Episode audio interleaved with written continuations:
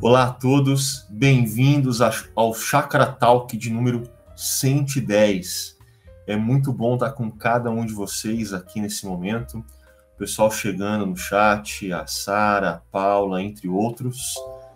E como foi prometido aí no domingo, essa conversa não é uma simples continuidade da nossa reflexão de domingo, é uma conversa entre os pastores da nossa comunidade, entre amigos queridos que também são especialistas, que sabem muito e tem muito que somar.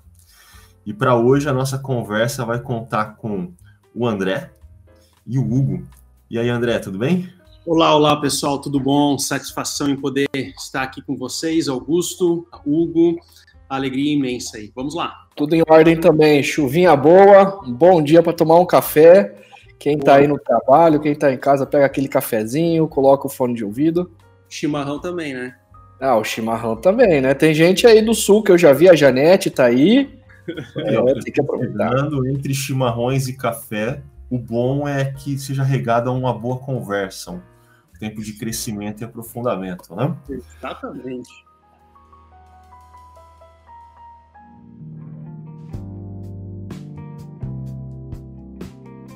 Nesse último domingo, a gente deu sequência à nossa série Encontros Ordinários, Momentos Extraordinários, no Evangelho de Marcos.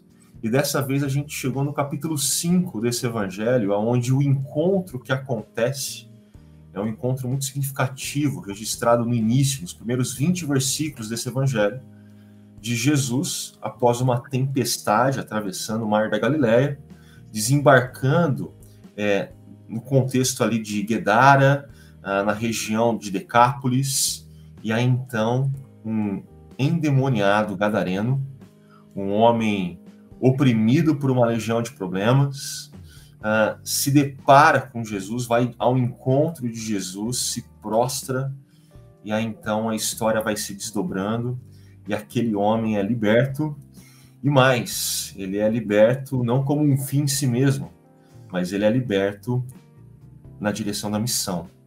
Jesus termina essa história enviando ele em missão. E as, e as boas histórias, por conta desse engajamento dele na missão, começa a, a reverberar naquele contexto. Esse é o pano de fundo, ok? E à medida que você ouviu esse rápido resumo, pode fazer uso do chat, pode enviar suas perguntas. Alguns de vocês já trabalharam com perguntas no chakra.org barra talk. Então eu queria começar com algumas dessas perguntas que chegaram e que são muito importantes para a gente entender o contexto, ok?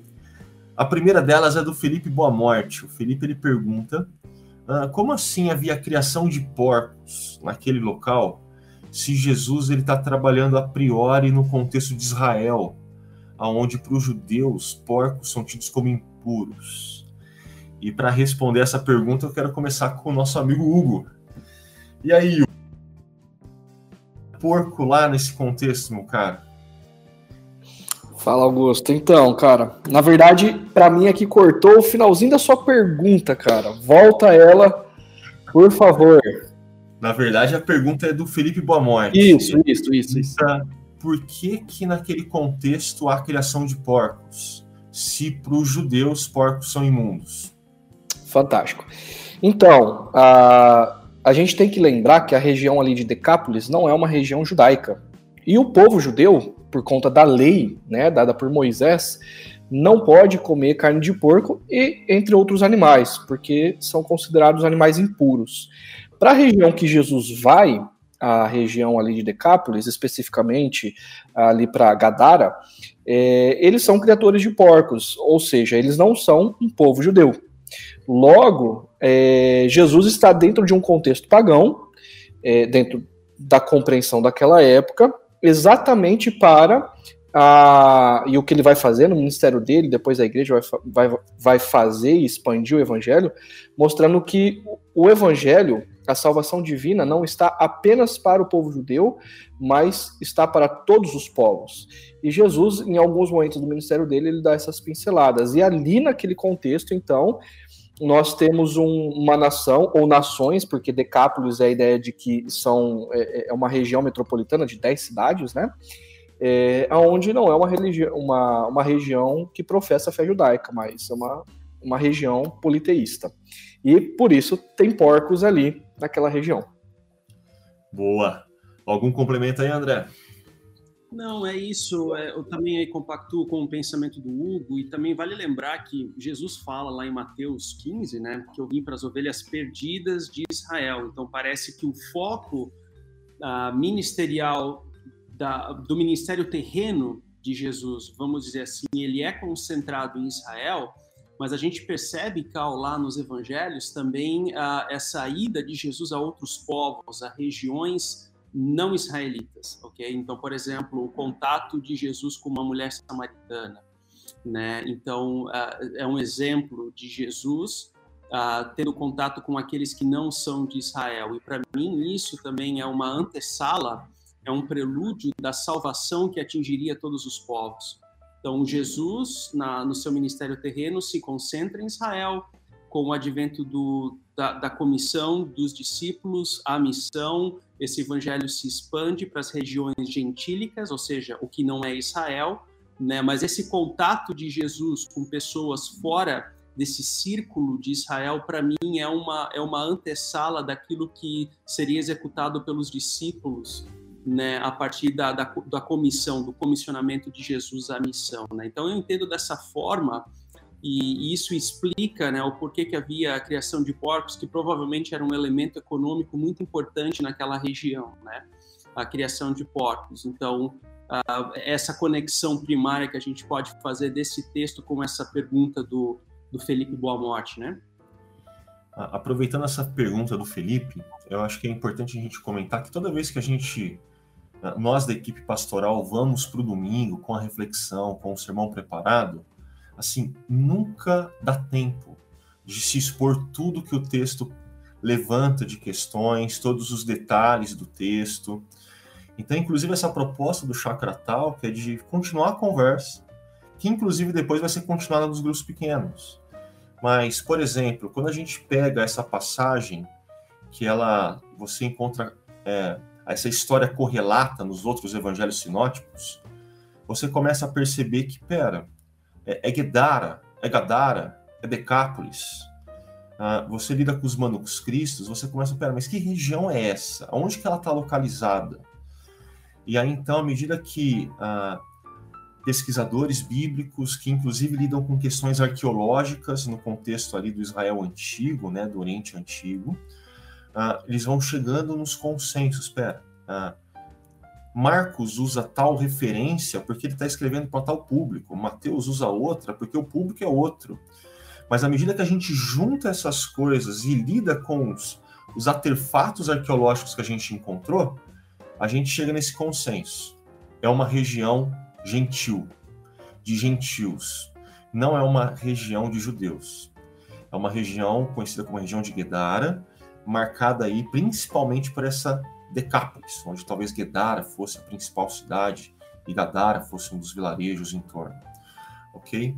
Uh, como o André mencionou, a criação de porcos é uma atividade econômica significativa, sobretudo porque porco, uh, o porco salgado, é um dos alimentos básicos das legiões uh, do Império Romano. Então, à medida que todo aquele território, assim como o território de Israel, traz debaixo do domínio romano, a, a criação de porcos tem um cliente certo. Você sempre vai vender para o Estado. O Estado sempre vai pagar um bom preço. As legiões sempre precisam de porco salgado para se alimentar. André, tem algum adendo aí nesse ponto? Não, Augusto, ah, um ponto que me veio à mente, tá, nessa discrepância entre os termos, né, qual o nome correto a gente vê outros momentos ao longo da Bíblia que lá também tem as suas diferentes informações, sejam geográficas, sejam números, né? Mas eu acho assim que, que muitas vezes a gente foca nesses detalhes e que, que são detalhes que o autor dos textos eles não necessariamente estão interessados nisso, né?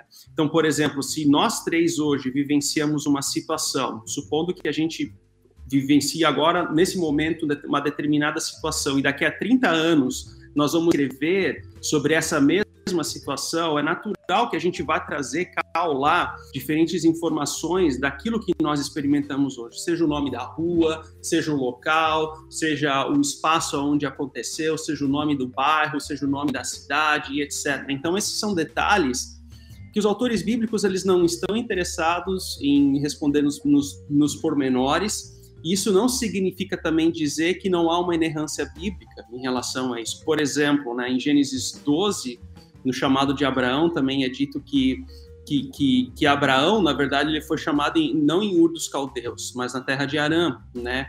E depois, Estevão, em Atos 7, quando ele conta essa história, diz que Abraão foi chamado em Ur dos Caldeus, ou vice-versa. Então, assim, também há uma discrepância de informações. Agora, a, a, Bíblia, ela continua sendo palavra de Deus a despeito dessas pequenas discrepâncias geográficas. Então, isso é importante só falar, já que você deixou quicando essa bola aí a, a respeito desse texto de Marcos.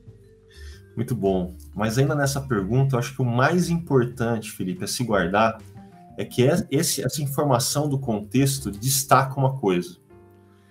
Jesus tem um foco em Israel, como o André e o Hugo trouxeram. Você tem mulher samaritana, centurião romano, outras pessoas, a mulher sírio-fenícia, que são encontradas por Jesus ao longo do ministério de Jesus. Mas a gente, costumeiramente, dentro da igreja evangélica brasileira, a gente tende a pensar que os primeiros missionários enviados para fora de Israel uh, se encontram ali em Atos. Uh, geralmente vem o nome de Paulo na nossa cabeça, né? Mas quando a gente lê atentamente esse texto, uh, aquele ex-endemoniado gadareno, ele é o primeiro missionário transcultural da história da igreja. Jesus ele envia em missão e esse cara é o protagonista de muita coisa.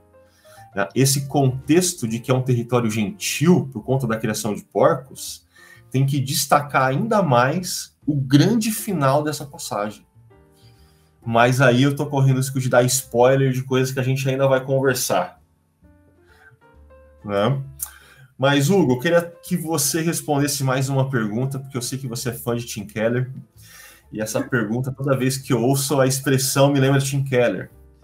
É, o Lúcio Santos, ele pergunta: o que esse texto nos ensina acerca de ídolos do coração, expressão que o Tim Keller tanto utiliza?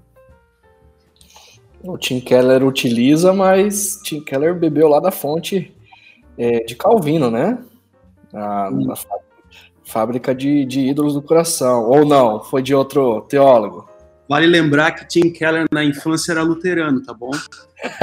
começou, começou a briga, mas é Calvino mesmo, viu? que o coração humano é uma fábrica de ídolos. Isso. E tem essa questão. Não. Ah. É, o, o, o, é, tá, tá na hora de você seguir Tim Keller, oh, André. Eu aprecio muito Tim Keller e muitos teólogos reformados, claro, né? Mas vai lá, Hugo, manda bala. Mas vamos lá. Essa questão de ídolos do coração ah, que também foi é, tratado um pouco pelo Ricardo Augusto ontem, ah, todo ídolo no coração ele substitui o, o, nosso Deus Criador revelado em Cristo, né?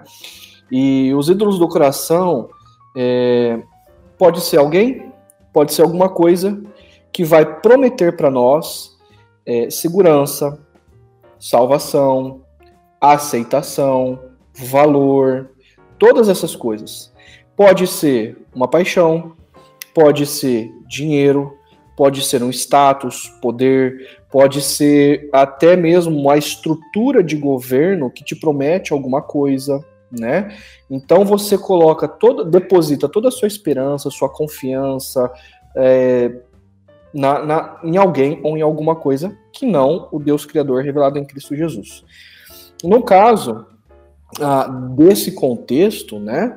nós vemos ali onde, no final das contas, ah, quando aquele homem ele está em sua perfeita sanidade aos pés de Jesus, conversando com Jesus, e chega aquela multidão que toda a sua economia girava em torno é, da criação de porcos, né?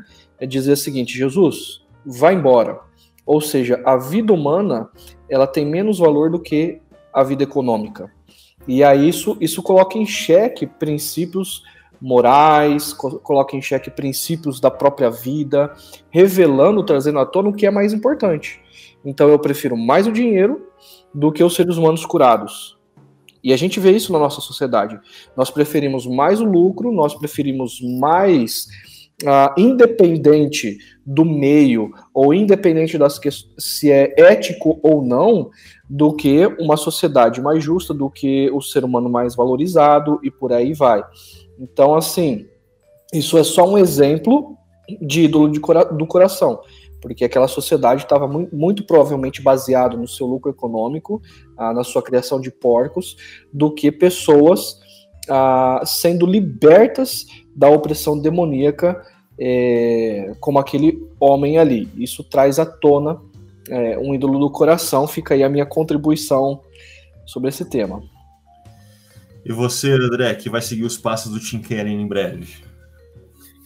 Então, Augusto, uh, sabe que ouvindo a sua mensagem ontem e, e, e, vendo aqui, relendo um dos slides, se a gente olhar para o cenário desse homem, né, desse homem uh, oprimido, uh, é, é, um cenário que eu, eu até tento achar o adjetivo para expressar a miséria que esse homem vivenciava. Né?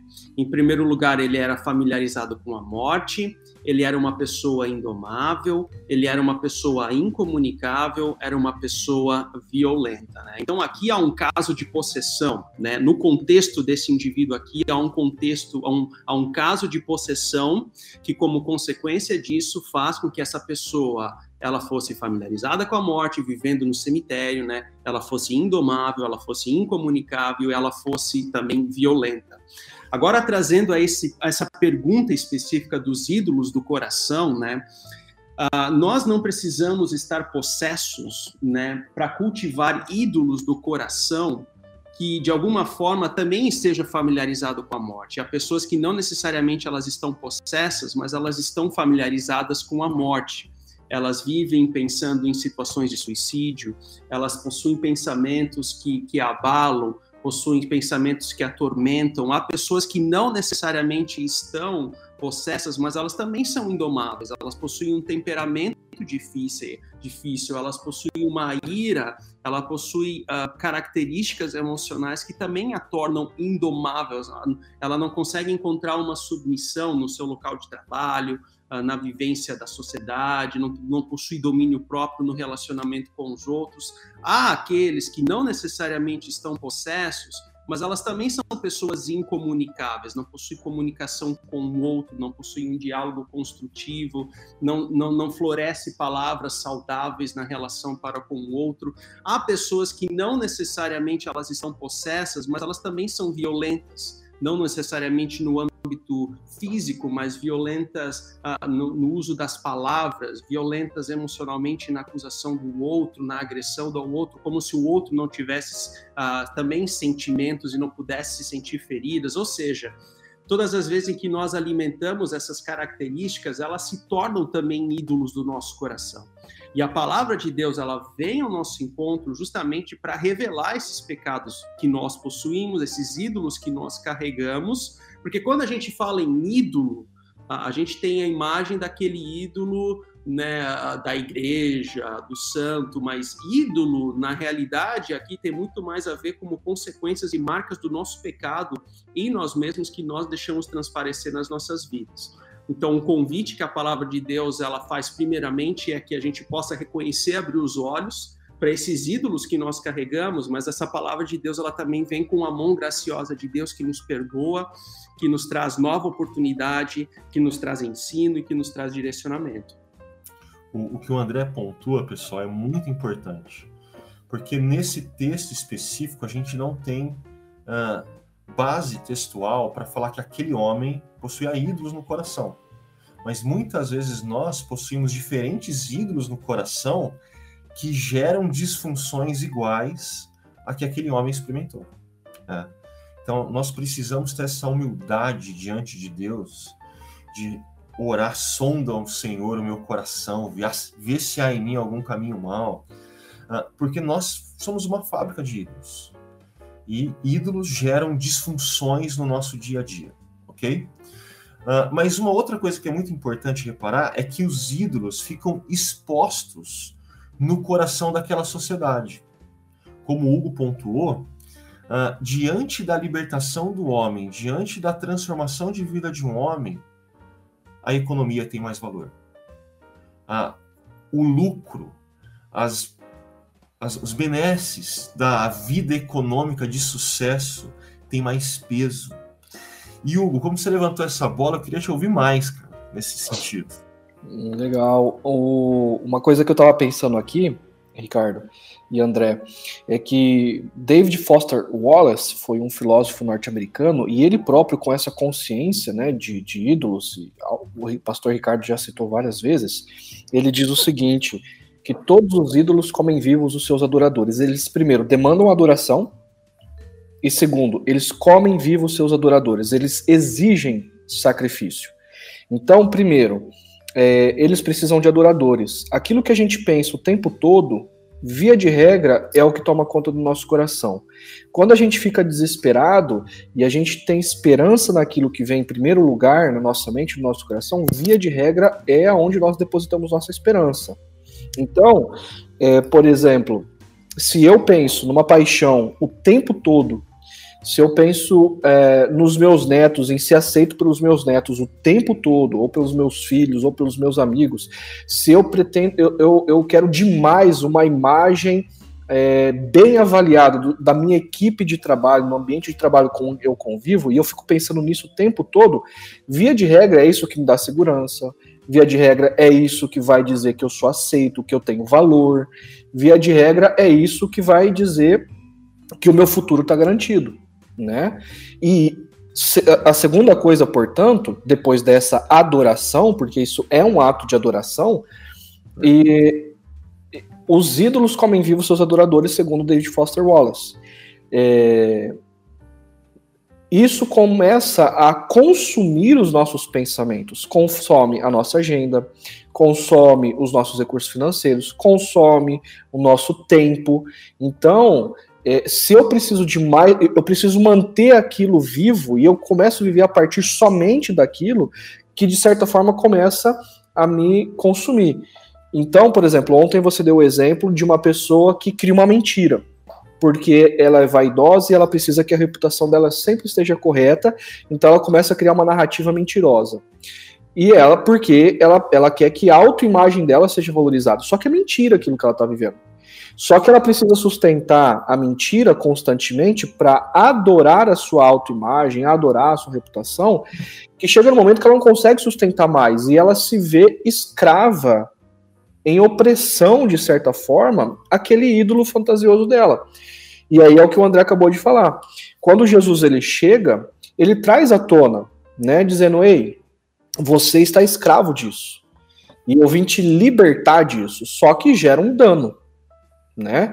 E aí, consequentemente, quando Jesus nos liberta, nós somos livres, mas como você colocou ontem também, né, Ricardo, sobre a questão de uma sociedade que precisa abrir mão da parte, de certa forma, de um lucro econômico para valorizar o ser humano, gera custo. Eu tenho que abrir mão, joga fora, eu tenho que assumir que eu errei, eu tenho que assumir que eu menti, por exemplo. Enfim, ou eu preciso aprender a ouvir não, nem, nem todas as vezes os meus netos ou uma paixão vai, vai me aceitar. E outras coisas, eu sou limitado. E por que, que eu não posso assumir isso no ambiente de trabalho e não ser aceito o tempo todo?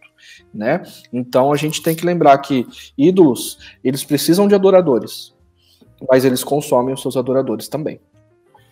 O único adendo que eu faria é que toda vez que Jesus entra em cena, ídolos são expostos. Né?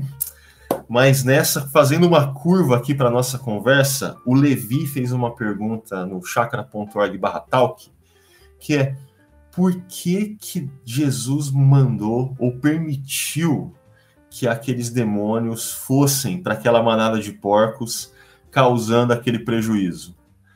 E aqui, ó, já antecipo para vocês que responder essa pergunta não é tão fácil, porque em toda a narrativa bíblica, essa é a única vez que isso acontece. Inclusive em outros documentos da época dos evangelhos. Ok? Isso é sui generis. O, o André diz mais bonito que eu. Como que é isso em latim, André?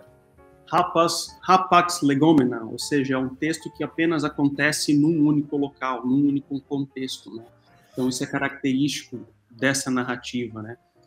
Mas, mas é isso aí. Mas diante desse desse rapax legômenos que acontece unicamente nessa passagem, qual que é o pitaco de vocês? Qual que é o palpite de por que Jesus permitiu isso? Ou por que essa cena se desdobrou dessa forma? Olha, Augusto, confesso que eu não tenho uma resposta por que, que caiu nos porcos e não numa criação de galinhas, de, de gado, sabe? Eu acho que existem perguntas que nós não necessariamente temos todas as respostas, apesar de que o porco era visto como uma, um animal impuro no contexto da lei judaica. Então ali você pode fazer conexões nesse sentido, né? Agora, o texto ele não ele não objetiva responder essa pergunta específica, por que o porco e não outro animal? Eu acho que o texto ali, o, o foco dele é apontar para a manifestação da obra de Jesus na vida daquele homem. Então, assim, as pessoas que vivenciaram aquilo, elas ficaram maravilhadas com uma manifestação do reino de Deus ali para aquele homem, né, no momento daquele evento, e, e, o fato de demônios atingirem porcos é um, é, foi, digamos assim, um evento extraordinário né, aos olhos daquelas pessoas, mas que uh, potencializa ainda mais o poder de Deus, a ação de Deus em Cristo naquela situação e na vida daquele homem. Então, assim, a grandiosa foi a obra de Jesus na vida daquele homem, a ponto de ele sair dali e já testemunhar no contexto da sua casa, e nós vamos chegar lá nesse texto, né? Mas, assim, o ponto que me chama a atenção e que também para mim é muito marcante desse texto é que houve sobriedade desse homem. Logo após o fato né, de ocorrer essa expulsão dos demônios, houve sobriedade.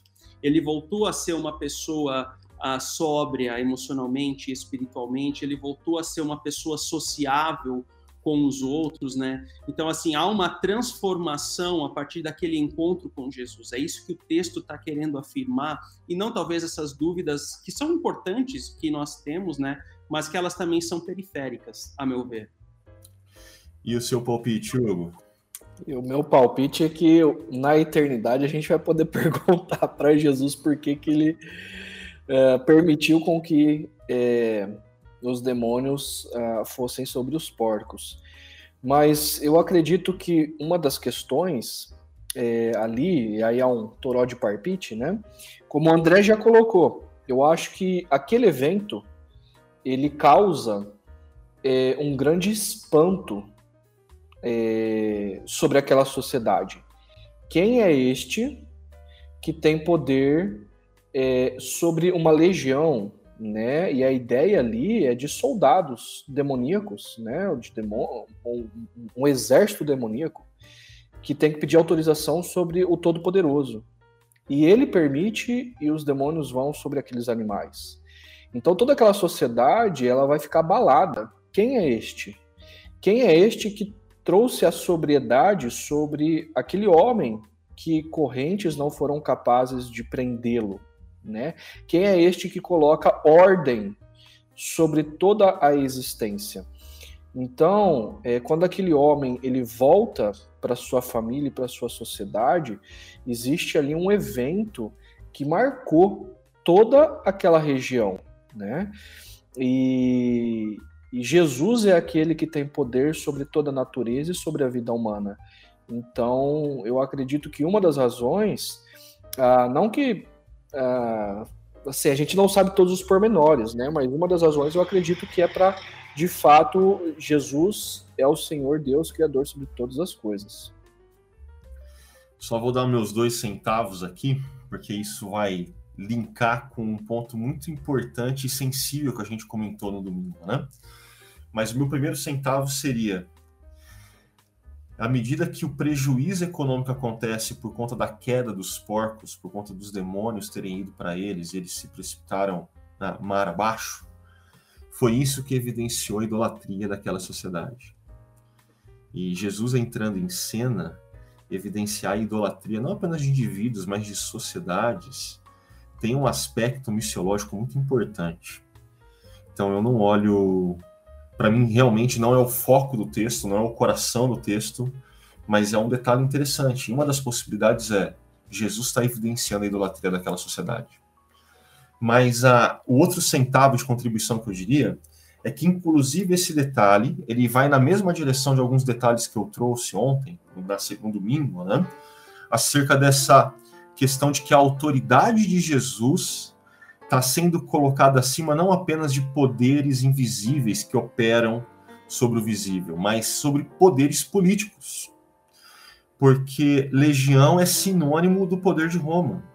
Ah, expressões no original grego são carregadas de conotações políticas. E a criação de porcos tem a ver com o principal alimento das legiões de Roma. Ah, as legiões de Roma não tinham como seu principal alimento galinha, vaca ou outro tipo de carne. Não, era carne de porco salgada. Então é mais um elemento textual sutil que aponta para essa autoridade de Jesus, inclusive sobre o poder político de Roma.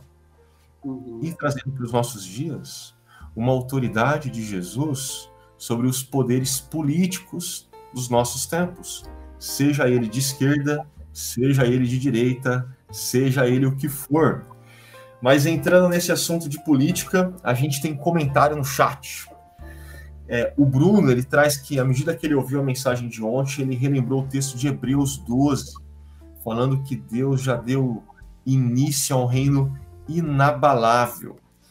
Mas quando esse assunto é fé, política, reino de Deus e reinos de projetos políticos, ideológicos, partidários e de candidatos, meus amigos, eu queria ouvir vocês, porque ontem eu já dei os meus torós de palpite, as minhas contribuições nesse sentido.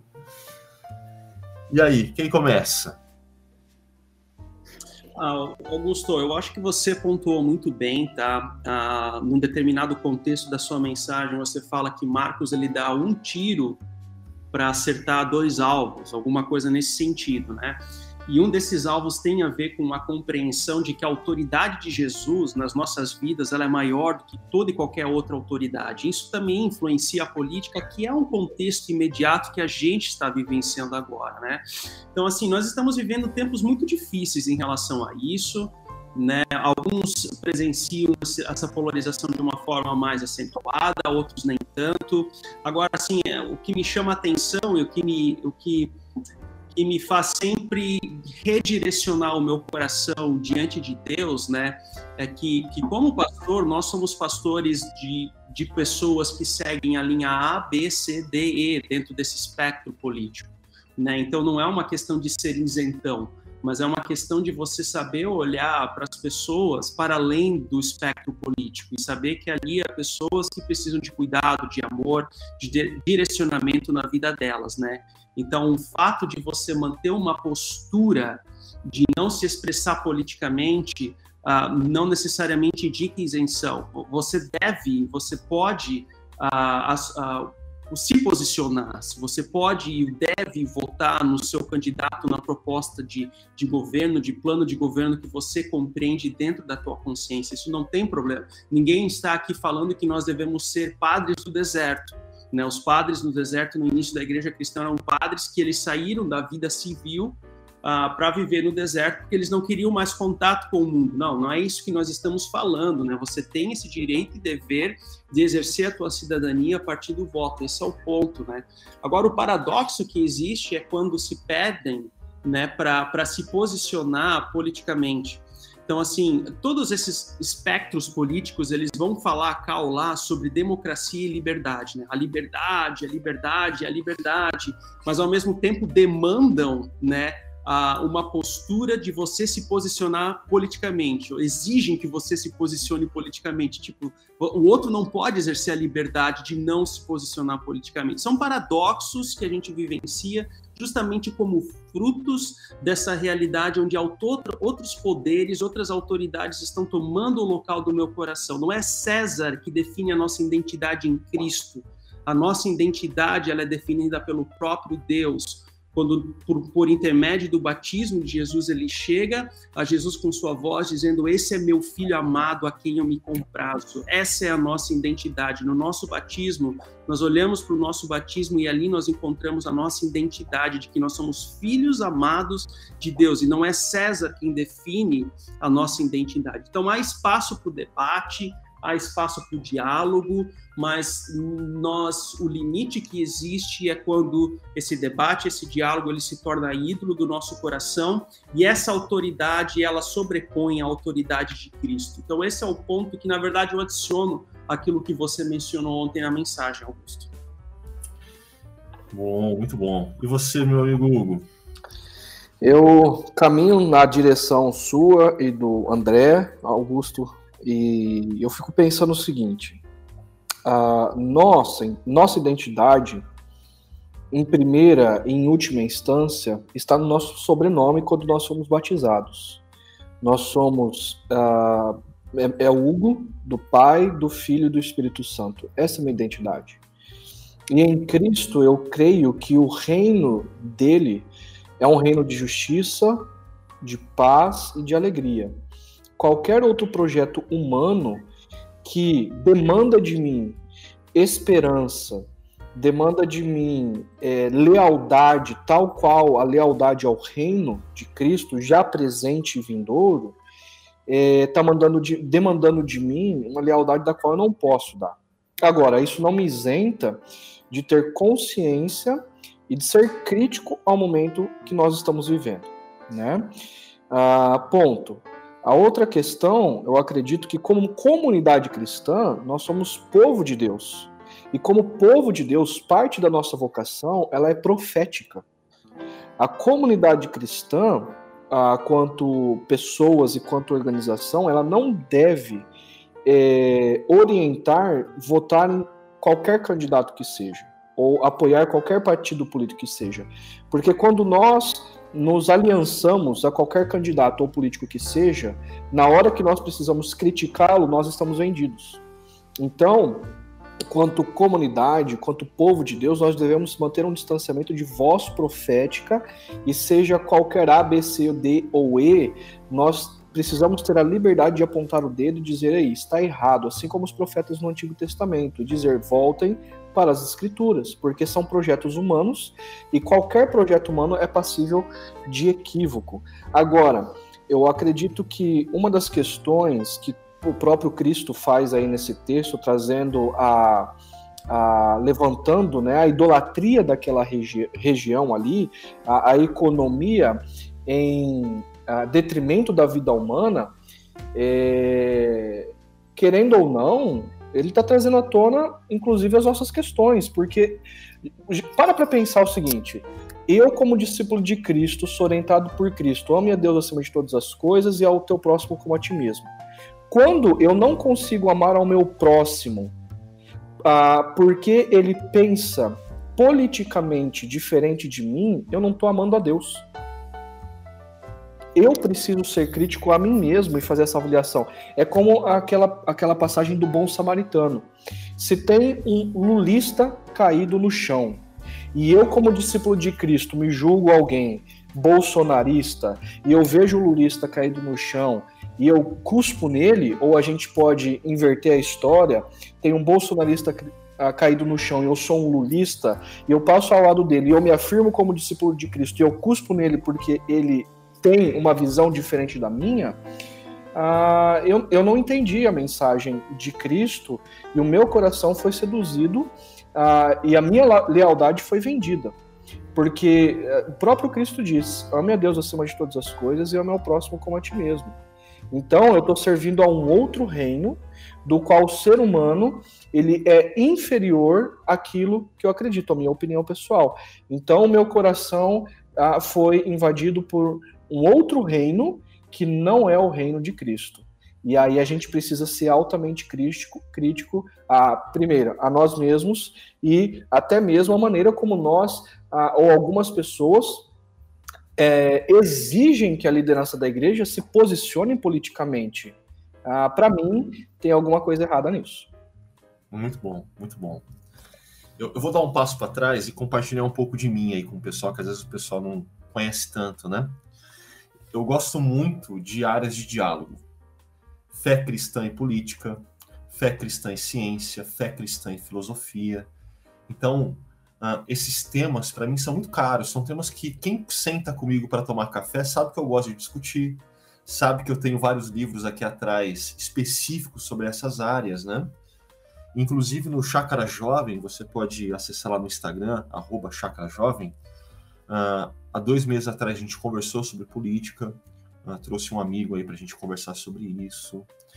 Então é um assunto que eu gosto bastante. Mas antes de eu chegar na chácara, eu cheguei em novembro a. Eu vou bater quatro anos agora em novembro de chácara. Havia acabado de acontecer as eleições presidenciais de quatro anos atrás. Mas aonde que eu estava enquanto a eleição, a campanha eleitoral estava acontecendo, era numa comunidade, num contexto de Unicamp, assim, intensa nesse contexto de Unicamp, aonde durante todo o período eleitoral, o que as pessoas mais queriam saber de mim é em quem eu vou votar. Assim, a pergunta que eu mais ouvi foi em quem você vai votar? Porque por mais que o pessoal tenha aquele estereótipo de que a universidade tende majoritariamente à esquerda, meu, é, o meu convívio tinha de tudo. E eu era pressionado de todos os lados para em quem você vai votar o que um pastor, nesse contexto secularizado, universitário, de razão, de muitos argumentos, vai votar. Gente, é, em nenhuma dessas muitas vezes que eu fui perguntado, eu falei. Mas em todas essas vezes que eu fui perguntado, eu conduzi a conversa de tal jeito que Jesus aparecia. A minha preocupação naquelas eleições, assim como nessas eleições, nunca foi defender candidato A ou B, mas sempre foi fazer com que Jesus apareça. Porque, como eu disse, uh, não é de hoje, tá? Isso já é uma coisa que tem acontecido na nossa política brasileira há algum tempo.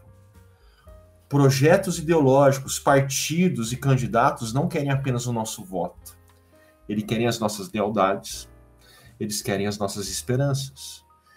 E nesse contexto, eu, como discípulo de Jesus, a melhor forma de ser profético, a melhor forma de ajudar na democracia, é lembrar as pessoas e apontar que só Jesus pode dar fim a estruturas de opressão que geram injustiça, sofrimento, morte. Só Jesus é aquele que diante dele legiões e todo e qualquer projeto ah, feito por homens precisam se dobrar e reconhecer que só ele detém essa autoridade única e exclusiva. Então, quando eu compartilho essa história para vocês aqui de um formato mais pessoal nesse podcast, é, é para inspirar vocês. Aproveitem toda vez que alguém vem mostrar um videozinho. Ah, você já viu esse vídeo? surgiu uma conversa na mesa. Ah, não tenha pressa em ir para uma discussão política, mas encontre caminhos de forma sábio e amorosa para fazer Jesus aparecer. Porque o que as pessoas precisam ouvir nesses dias é que a nossa esperança tem que ser depositada nele. A nossa lealdade pertence única e exclusivamente a ele. Ok? Esse aí seria um adendo uh, das muitas coisas que eu poderia falar e que ontem o tempo não era todo dado para isso, e nem hoje, né? Mas eu pontuaria isso, ok? Uh, e, e, isso me aponta para a gente chegar aí nessa última parte, que eu ainda acho que tem uma questão política importante a gente mencionar, é que Jesus olha para aquele homem agora liberto, não mais oprimido por uma legião, seja de demônios, ou seja por uma legião do poder político, militar e econômico de Roma, e fala para ele que ele tem uma tarefa, ele tem uma missão.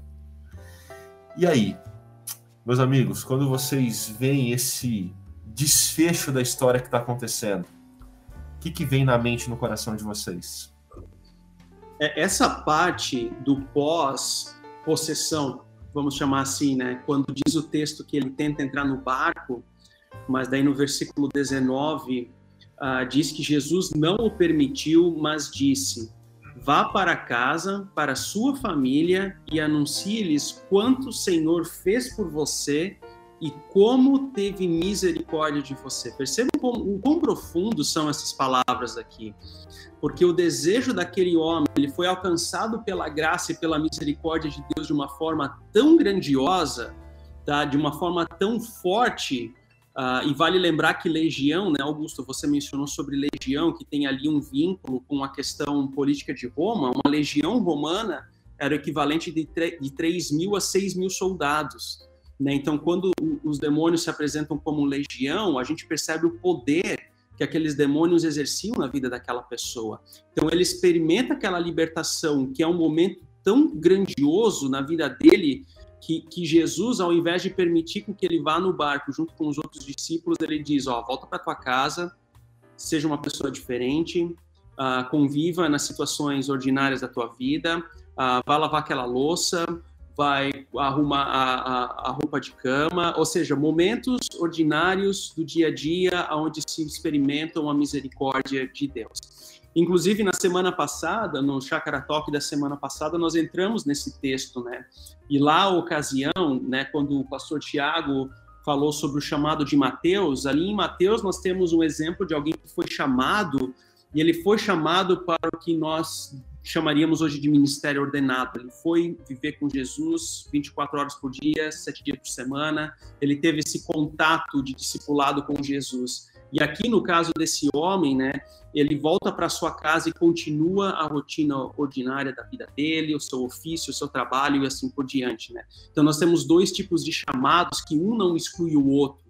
Um não significa ser mais importante que o outro, né? Mas a beleza, a beleza desse chamado aqui, você fala, Augusto, né? Que ele é um ministério, ele é um missionário transcultural. Ele talvez seja o primeiro missionário transcultural é a beleza de que a graça de Deus ela se manifesta também nos momentos ordinários da vida, também nos momentos onde que nós não atentamos de uma forma tão grandiosa, mas é ali que a graça de Deus está. Então, naquela uh, na rotina ordinária, nos eventos ordinários, a graça de Deus ela se transforma em, no momento de uma forma extraordinária. Então, o momento extraordinário não está no espetáculo dos porcos caindo na ribanceira. Para mim, o momento extraordinário da graça de Deus ele viver esse evangelho nos eventos ordinários da vida dele. André, e você mencionando essa diferença das duas vocações, né, dos dois chamados de Jesus, para mim é muito marcante porque muitas vezes pessoas chegam para conversar e falam: "Nossa, que privilégio, né, que você tem que assim é se ocupar 24 horas do dia, sete dias da semana com as coisas do reino de Deus, né?" E, e a minha fala sempre é, dupla. É, é, verdade, é um privilégio. Só que tem um ponto: esse privilégio também é seu. Ele acontece só de uma forma diferente da minha agenda para a sua agenda. Exato, muito, muito bom, exatamente. E, e à medida que a gente vai conversando, eu, eu vou até apontando para ela o seguinte: olha, inclusive, existem alguns privilégios que você tem e eu não tenho mais.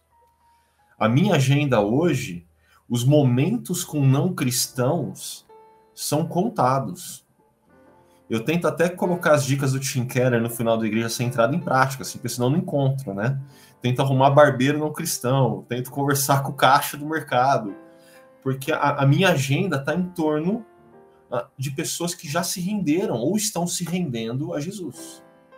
Mas pessoas que ouviram como aquele ex-endemoniado vai para casa, vai para sua família, vai para o seu trabalho. Gente, vocês têm a chance de abençoar, de compartilhar de Jesus e do que ele fez na vida de vocês para pessoas que eu nunca vou ter acesso, que nenhum de nós aqui vai ter acesso. Nós, como pastores ordenados, a gente não entra em escritório de trabalho, a gente não entra em salas de reunião. Ah, vocês entram. E esse privilégio de estar mais intensamente com não cristãos é, é de vocês. E vocês precisam ter a consciência que privilégio nas escrituras vem sempre acompanhado de responsabilidade. Essa responsabilidade é de vocês. Vocês precisam ouvir o que Jesus diz e obedecer. Vocês precisam compartilhar acerca do que ele fez na história de vocês. Mas, Hugo, e você? Uh, depois de tudo que vocês falaram, o que, que sobrou para mim, poxa? Um monte de coisa, que é isso? Eu acho que é, o que eu quero destacar aqui é que muitas pessoas elas não sabem como compartilhar a vida, né? ou a pessoa de Cristo. E aí o texto aqui ele vai falar assim: é, Jesus diz para ele: vá para casa, para sua família, e anuncie-lhes quanto o Senhor fez por você e como teve misericórdia de você.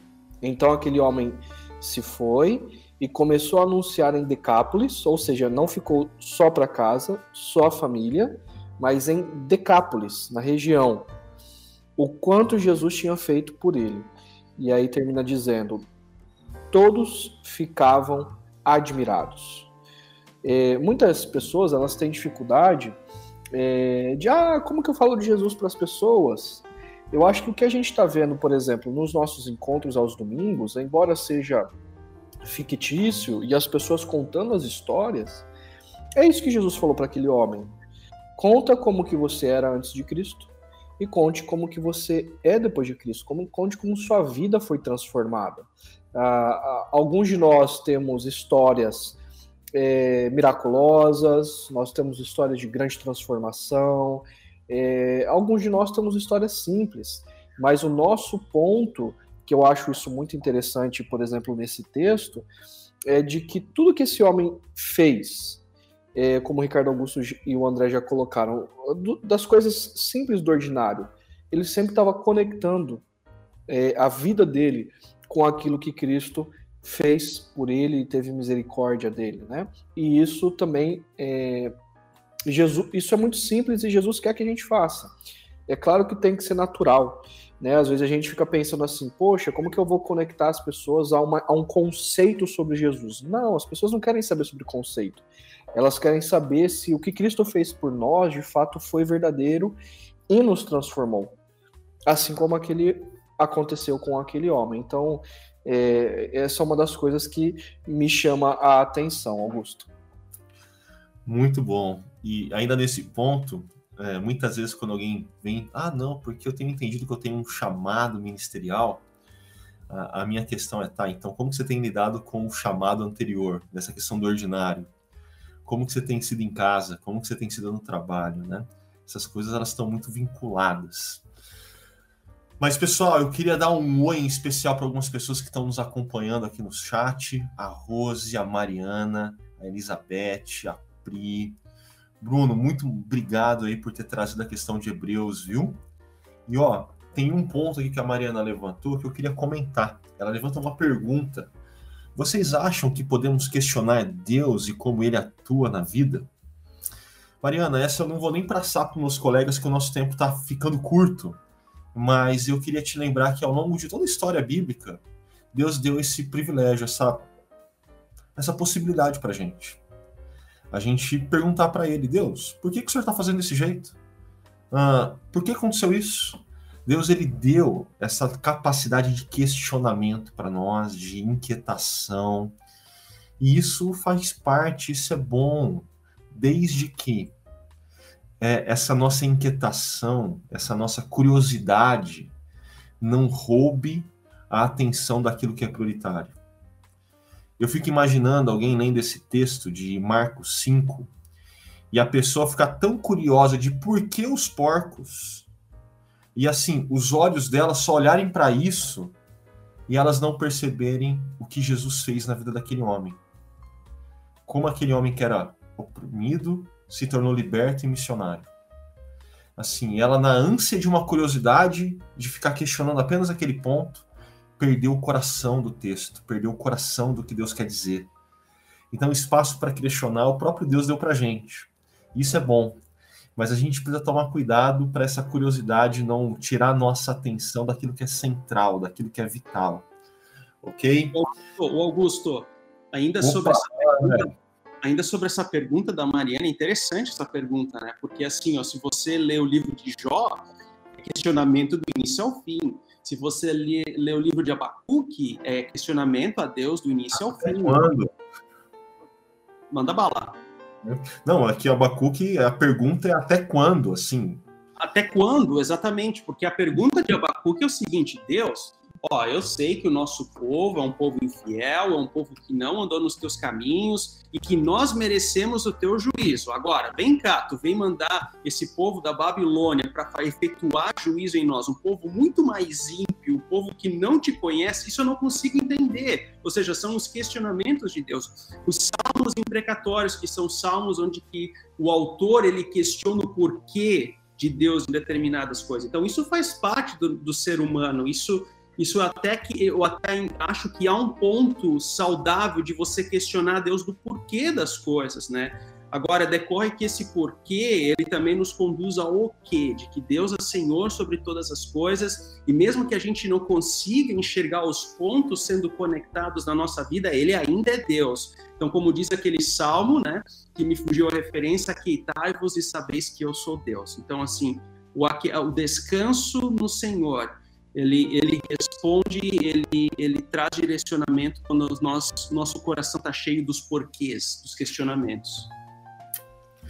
Muito bom. A Pri também levanta uma pergunta que o que eu acho curioso e não entendo é que em algumas situações Jesus fala para a pessoa curada ir e falar o que aconteceu com ela.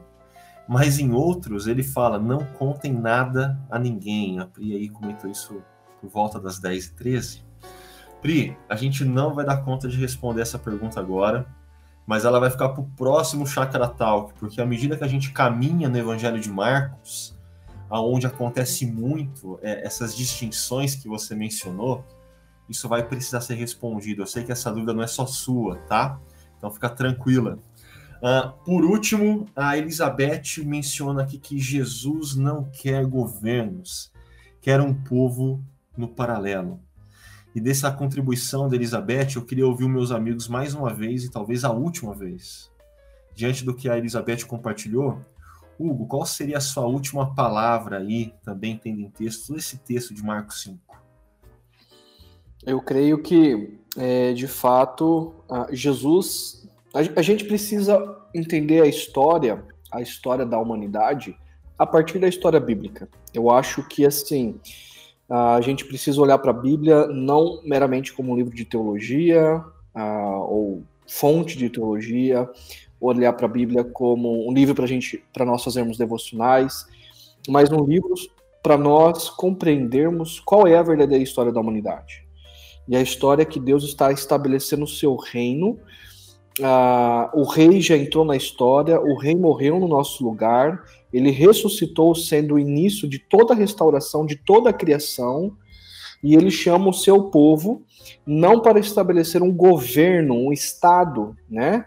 Mas para viver com o povo desse reino na história, ah, encharcando, sendo sal da terra, luz do mundo, e ele nos convida a vivermos isso nas nossas vidas pessoais, ah, influenciando ah, com as nossas vocações profissionais, né, mas a partir dos valores do reino. Então, essa é minha última consideração, concordo com a Elizabeth e incentivo você a, depois de ouvir todas essas ideias do podcast que uh, convidam você, desafiam você a viver de tal forma que os ídolos do seu coração venham à tona, mas como fruto do amor e da misericórdia de Deus, que haja arrependimento e que você volte para sua casa, volte para sua família, vá para o meio de Decápolis, anunciando aquilo que Jesus fez em você e como ele te transformou. Deus abençoe.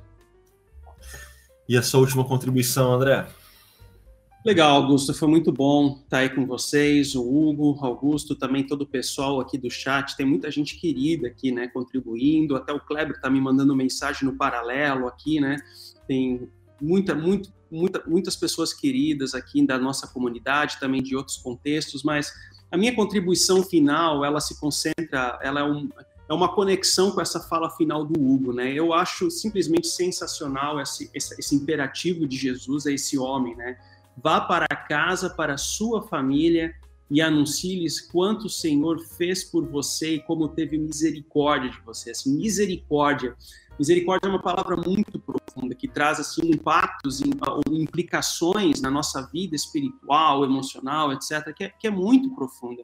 Porque quando nós compreendemos que nós somos perdoados por Deus e que Ele trouxe a sua misericórdia né? Isso muda a perspectiva das nossas vidas, de que nós não somos merecedores dessa misericórdia, mas por causa daquilo que ele fez por nós, nós nos tornamos justos a partir da obra dele na cruz por nós. Então, a misericórdia é o sim de Deus ao mundo, é o sim de Deus a nós, né? E a partir dessa misericórdia, a partir dessa graça, agora nós podemos voltar para casa com outro espírito. Nós voltamos, podemos voltar para a nossa família numa outra perspectiva. Nós podemos voltar para a nossa profissão, para o nosso local de trabalho com uma nova perspectiva, né?